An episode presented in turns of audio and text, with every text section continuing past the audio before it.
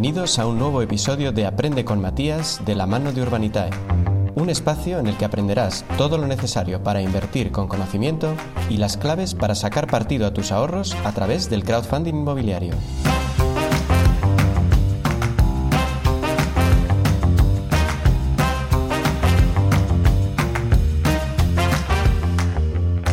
¿Te habías fijado en que lo alternativo tiene como un aire cool? Piénsalo.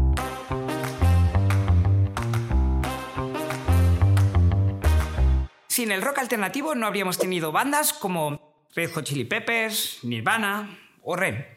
Otro ejemplo de que lo alternativo mola es que la energía solar o la eólica y otras renovables se llamaron en su momento energías alternativas.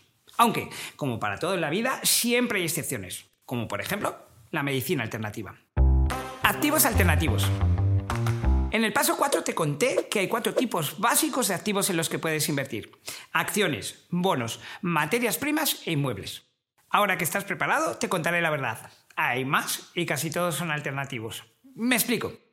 Las inversiones alternativas son todas aquellas que no encajan en la categoría de inversiones tradicionales. Es decir, todo lo que no sea invertir en acciones, bonos o dinero.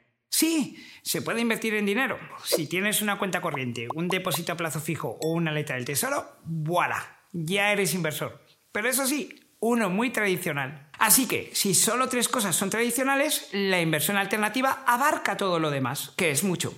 El abanico incluye términos de los que quizás no has oído hablar en la vida, como los fondos de cobertura o el private equity, activos muy modernos como las criptomonedas o los NFT, o incluso cosas de toda la vida, como el oro, las obras de arte eh, o incluso los edificios, es decir, el ladrillo. Ventajas de los activos alternativos. Y te preguntarás, ¿para qué sirve todo esto? Pues para diferenciarse. Como bien indica su nombre, los activos alternativos van un poco por libre, como Nirvana en su momento. Es decir, que se comportan de una manera muy diferente a los activos tradicionales. En términos técnicos, diríamos que guardan una baja correlación con los mercados y por eso son muy útiles para diversificar la cartera. Te pondré un ejemplo.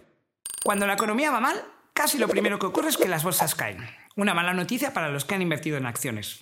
Sin embargo, a los activos alternativos no les afectan las malas noticias, porque van contracorriente.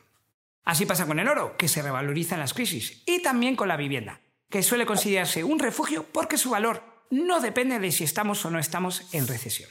El inconveniente principal de los activos alternativos es que no es fácil hacerse con ellos. Son más complejos y menos líquidos, o sea, que es más difícil convertirlos en dinero rápidamente.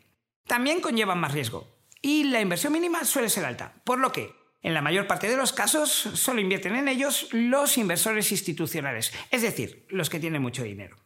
Y eso es lo que ocurre, por ejemplo, con el private equity.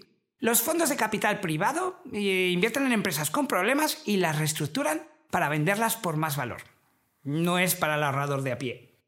Y lo mismo sucede con los fondos de cobertura, que emplean estrategias variadas para batir la rentabilidad del mercado con activos alternativos. No son los fondos que te ofrece tu banco de toda la vida. ¿Y qué decir de las obras de arte y los artículos de colección? Mm, si tienes un Picasso o el dinero que te haría falta para comprarlo, este curso se te queda muy pequeño. Y más allá de las colecciones de cromos de tu infancia, tampoco es habitual tener en el trastero, por ejemplo, una guitarra de Kurt un activo pero que muy alternativo. Hace poco subastaron una por 4 millones y medio de dólares. ¿Y yo? ¿Podré ser algún día un inversor alternativo? Lo bueno es que la innovación permite que cada vez más inversores corrientes accedan a la inversión alternativa. Todos tenemos algún conocido que ha hecho sus pinitos en el mundo de las criptomonedas, aunque a lo mejor no lo quiera reconocer. Y gracias al crowdfunding, cualquiera puede invertir en el sector inmobiliario con mucho menos riesgos. ¿Qué? ¿Te interesa? Pues de eso hablaremos en otro vídeo. Estate atento.